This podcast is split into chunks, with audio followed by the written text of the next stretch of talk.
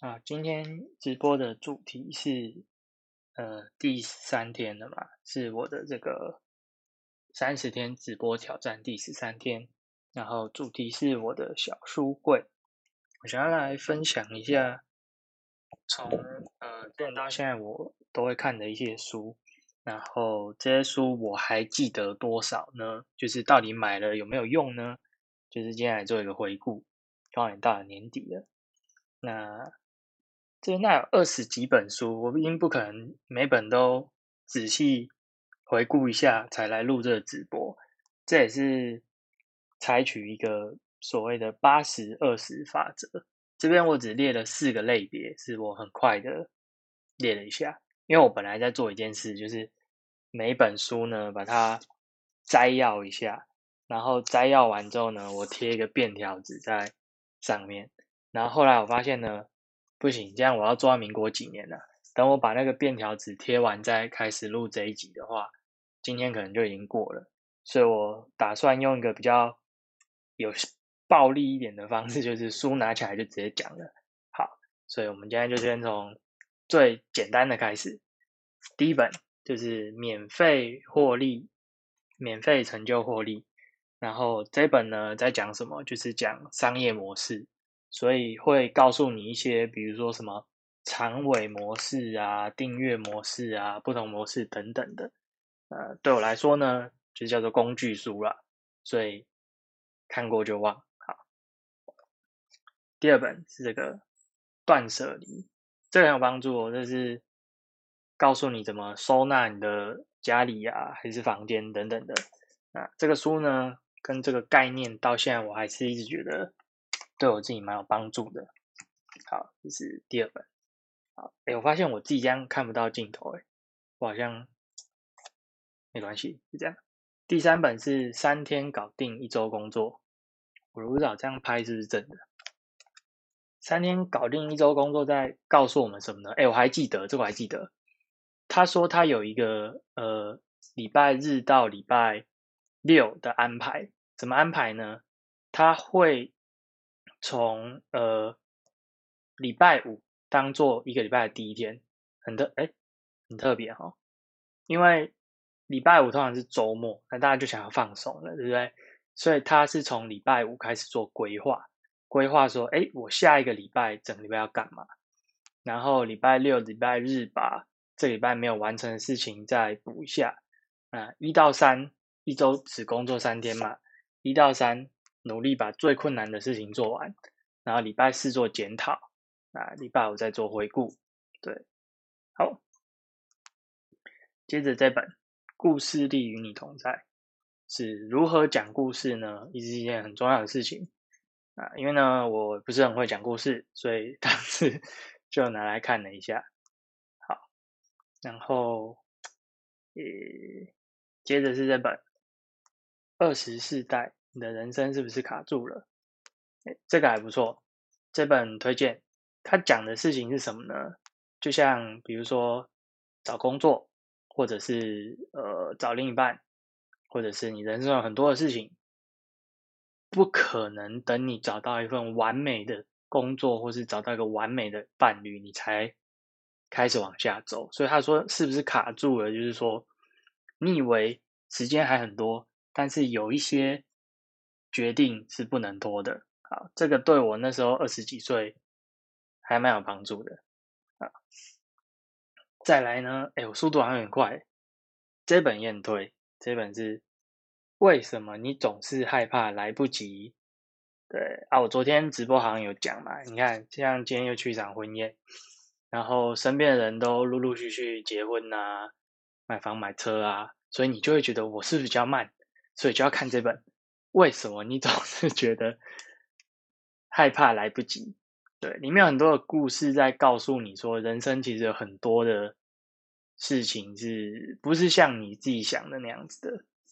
对，好，这本完成，其这本完成其实跟之前那种一系列的什么持续啊，把呃。养成习惯的那个叫什么复利效应啊，原子习惯啊，差不多大同小异，就是怎么让你的目标变成一个可以持续并且完成的事情，所以这本书叫做完成。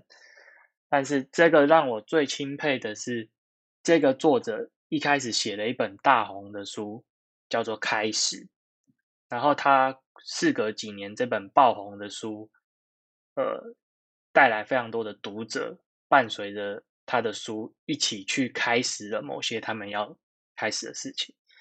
就他们大家都面临了一个苦恼，就是他们没有办法把事情完成。就很多事情他们起了头，但是做不完就放弃了。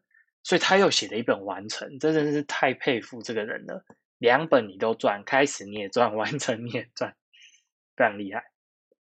好，这个算是改变我蛮大的一本书哦，叫做《改变人生的由右向左的笔记术》。虽然我坦白，我已经没有照这个在做了。但是它的概念呢，就是你每天都写日记啊，写日记的时候呢，你弄那种翻，呃，就是笔一般的笔记本，你不要一天只写一面，你从两面的右边那一面开始写。所以说由右向左，那左边那边要干嘛呢？就是你人嘛，你觉得左边那个空空的，是不是怪怪的，对不对？所以他这套方法就是用这样的东西去暗示你说，哎，我右边写完了以后呢，那我的左边好像可以拿来干嘛？那他书上就会告诉你这些事情，左边可以干嘛？好了，比如说左边做整理，或者左边做回顾，或是左边来吐槽右边的自己，类似这样的方式，我觉得还不错啦。现在又看到了，觉得 如果想要写日记的话，可以参考一下。接着是这本。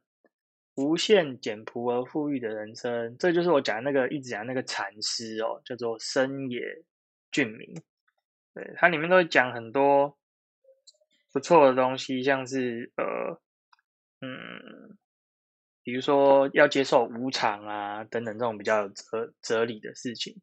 但是你事实上想想，嗯，这种有哲理的事情，就是通常是要在你遇到困扰的时候，对。只是有很多 PPT 的笑话都会讲说谁谁谁某一天去问禅师什么事情嘛，大概就是那样的体会。对，然后呢，这本也不错，就是听说你在创业，好，那很不错在哪里呢？这本是一个老板写的书，对，那深受启发的一句话是什么？就是百分之九十的老板都当过员工。但百分之九十的员工绝对没有当过老板，所以我们常常在讲说，哎，为什么都不懂得换位思考？为什么不都不懂得同理的时候，其实要先想一下，老板是有当过员工的，所以他其实是知道员工在想什么的。但是员工时常不太知道老板在在想什么，对不对？所以如果你想要知道呢，可以看这本。好，看完之后呢？也不是说老板就一定对，但是 看完之后，你至少你已经做过一次角色互换了，那你跟老板就比较对等，因为老板曾经当过员工嘛，所以他大概也能够知道员工的心情。那你大概知道老板的心情之后呢，你们讨论的立场就会比较好一点。好，讲到工作嘛，接下来就再讲一个百分之八十的工作其实可以不用做，对。当然你一定不敢这样子，因为我也不敢啊。但是重点是叫做所谓的八十二十法则，对这个还是很重要啊。虽然也是很难做到，不过尽力。因为我前几天好像有一集也谈过，另一个 YouTuber 告诉我的八十二十法则很受用。真的，你一旦只专注在对结果有最大影响力的事情身上的时候，你其实效果是会翻倍的。所以。你只要做好一件事就好了。这本书，哎，这本书呢，就是告诉你，越复杂的人生要用越简单的方式来解决。那这个对我来说呢，刚好今天有跟朋友聊到，发现说，哎，有了小孩以后，有了家庭以后，你的时间越来越少了，怎么办呢？这么复杂的事情，就要用简单的方式来解决。所以，什么方式呢？就是你要去过滤，要去筛减。每件事情的优先顺序等等，讲很简单啦，但是心法在里面。还有第二个是我大概是从好几年前看这本书之后，开始意识到我自己有一个很大的问题，叫做固定心态。所谓的固定心态，就是我们以前小时候考考试考考好考一百分才有奖励，考不好就是惩罚。我们这种二元跳来跳去的奖励惩罚奖励惩罚养大的孩子，都是这种固定心态。什么是叫固定心态呢？就是结果只有好跟不好。一旦我的结果不是好，那就是不好，所以会导致我们很常不敢去尝试很多事情，或是很常只要成果不如预期，我们就会自我毁灭。对，那另外一种心态叫做成长心态，成长心态是比较好的。成长心态是一个进步的思维，就我现在还没到那么好，但我是可以改变的，我是可以进步的。对，这样的思维其实对自己是比较帮助的啦。哎。十分钟了，还应该讲得完。好，接下来都是创业系的书咯。金石创业这种，我老实跟你讲啊，现在都没有什么感觉了。就是看了之后觉得，嗯，又怎么样？因为创业真的太困难了，跳过。好，第二个是创业周末，因为那个时候大概两三年前，创业这个 topic 很夯哦，尤其是 startup。好像你有个 idea 就所以去找政府要个钱，然后去创个公司，什么有的没的，所以都在教你说如何在五十四个小时内达成一间创业公司。比如说啦，以 pitch 的流程，他就会要你报告，你这个产品解决了什么样的问题，那你怎么做到的，等等之类的。这讲我都讲得出来啊，但是实际做就做不出来啊，就就这样。简朴创新也是类似的东西啊，就不讲了。你现在好懒哦，好了，简朴创新讲什么？不行，真的，现在对创业比较没有 feel 了。这个还比较好一点，创造价值的技术，这我只是个人偏好，比较喜欢。他说，今天这个社会哦，社群媒体的时代。所谓的关系跟这个喜好是越来越重要的，而不是一些可以复制的东西。所以创造价值的技术，他会希望说，我们每个人不要一直去做一些重复的事情，就是人家干嘛你就干嘛，那那样会没有价值。这是我比较信奉的一个原则。对，人家人家录 podcast 你就录 podcast，人家人家点评影片你也点评影片，类似这样子啊。好，接下来这个影响我蛮大的，艺人公司也是我现在想要努力的目标。对，艺人公司在讲什么呢？就是现在网络太发达了，大家连接越来越紧密，是蛮有可能做到你能够一个人去服务一群客户，只是说。你还是要有你的合作的对象哦，不是说你一个人你就这么强，什么都自己做。比如说你艺人公司，你你会计的事情可能你还是得包出去啊，或者是你你像我工程师嘛，你会写软体，但你行销可能还是得包出去啊。只是说可以用这种小而美的方式来经营，而不用到很庞大的资本才去开始一件事情。对，当然这个一样不鼓励啊，不要这种这种话不要乱讲。就是本来想讲说不鼓励，什么都不想就辞职去去弄这个艺人公司，对啊，现在想想这句话还蛮保守的，可以讲的关系。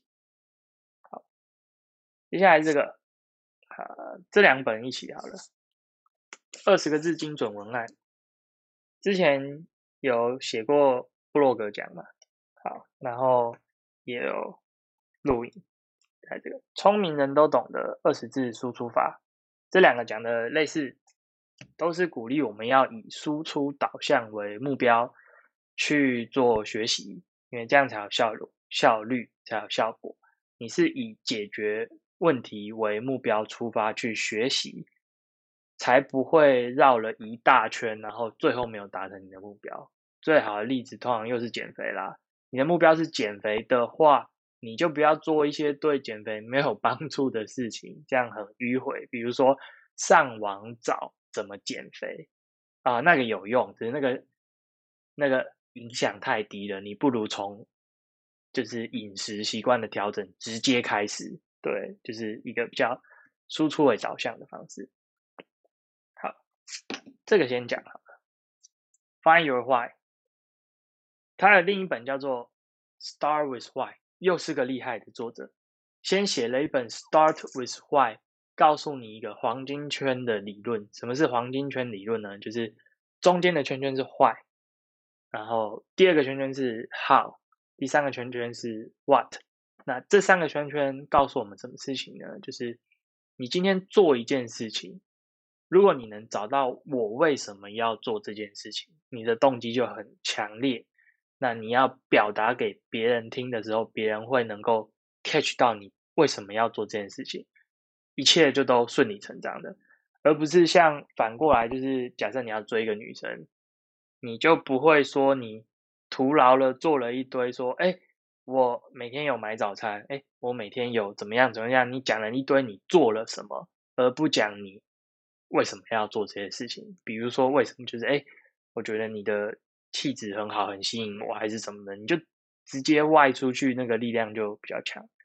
所以 Star with Why 的下一本书呢，他就写 Find with Find Your Why，很厉害。又一个，先写一个叫你要从外出发，然后再写一本怎么找这个 Why。对，这是一个副作用很强的书哦，我一定要在这边澄清。给大家问人家为什么是一件很可怕的事情，不信你自己问问看，你会得到非常多尴尬的时刻。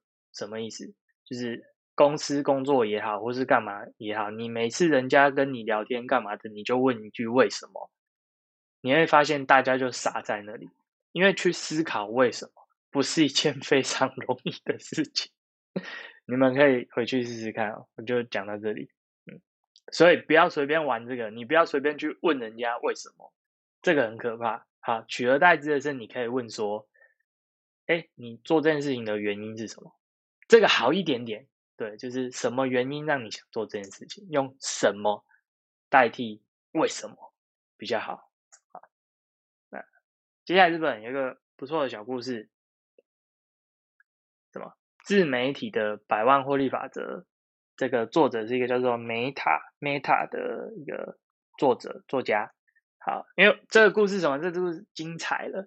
我那时候好像开始弄我自己的塞趴卷的频道还是什么，然后还有弄我过去铁人赛的东西。我一直那时候一直陷入一个，我做了这么多东西，为什么我还是没有一点点的起色，可以有机会去养活我自己？我就非常的苦恼，所以我就去看这本。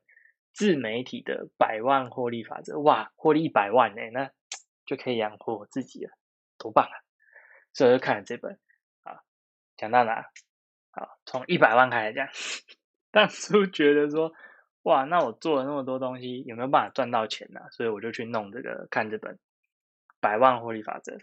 然后我那时候去做一件我自己觉得很夸张的事情，我去找那个作者的 Facebook，就直接敲他。就问说，好，我现在的状况是什么？那我要怎么做才能够像书上讲的那样子，有机会达到那个目标？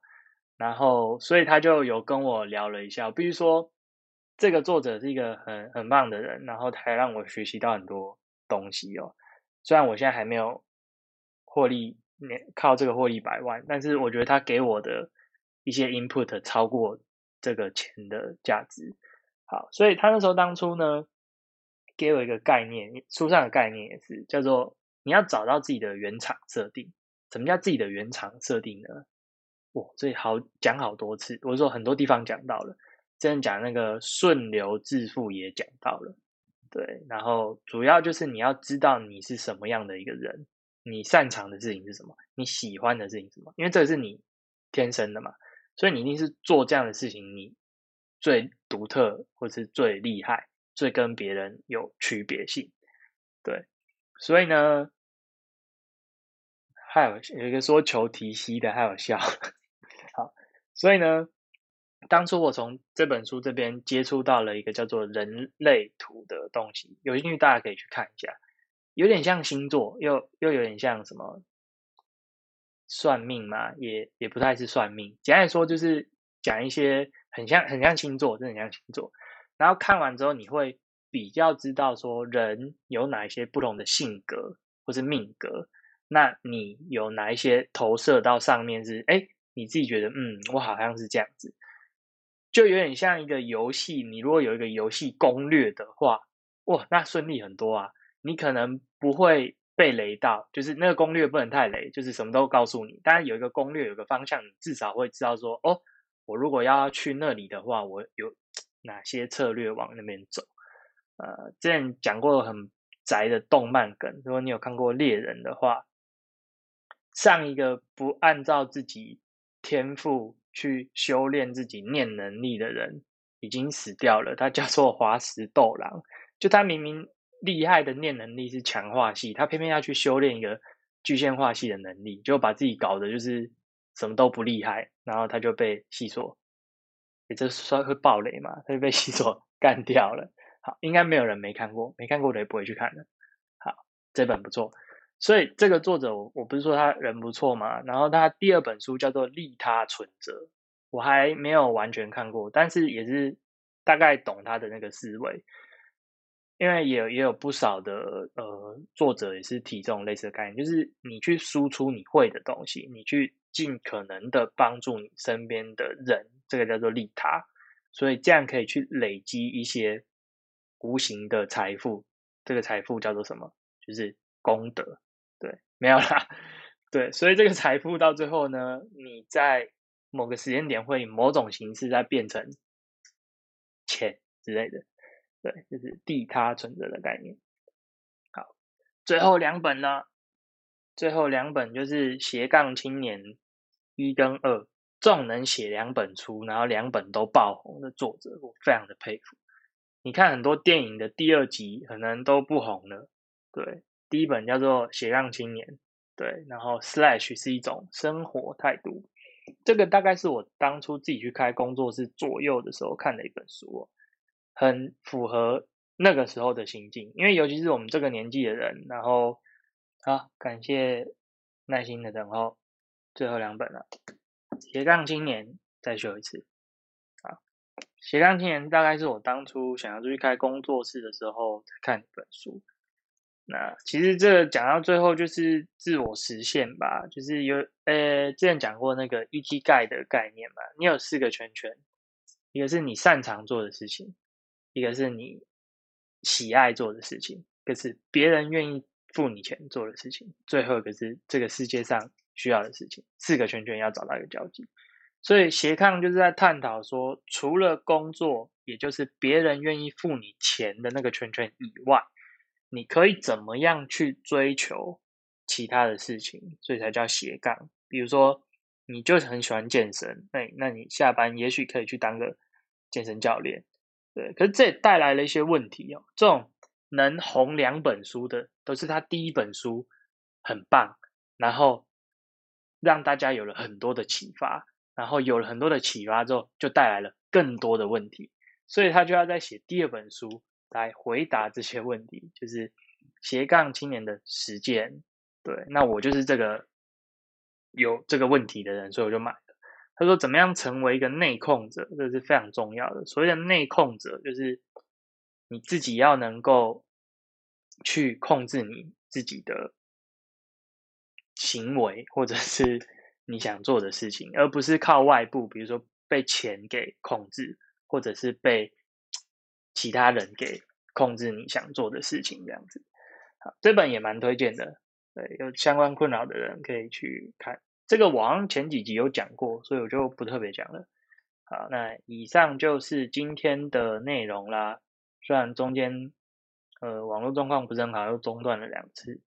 对，以后可能要改录影，不要改直播了，不然 这个中断蛮讨厌的。因为中断之后，我要再剪那个剪辑，我要额外花时间。好，那就这样啦。那开箱完了，明天再录别的内容，要来想梗的。好，就这样，拜拜。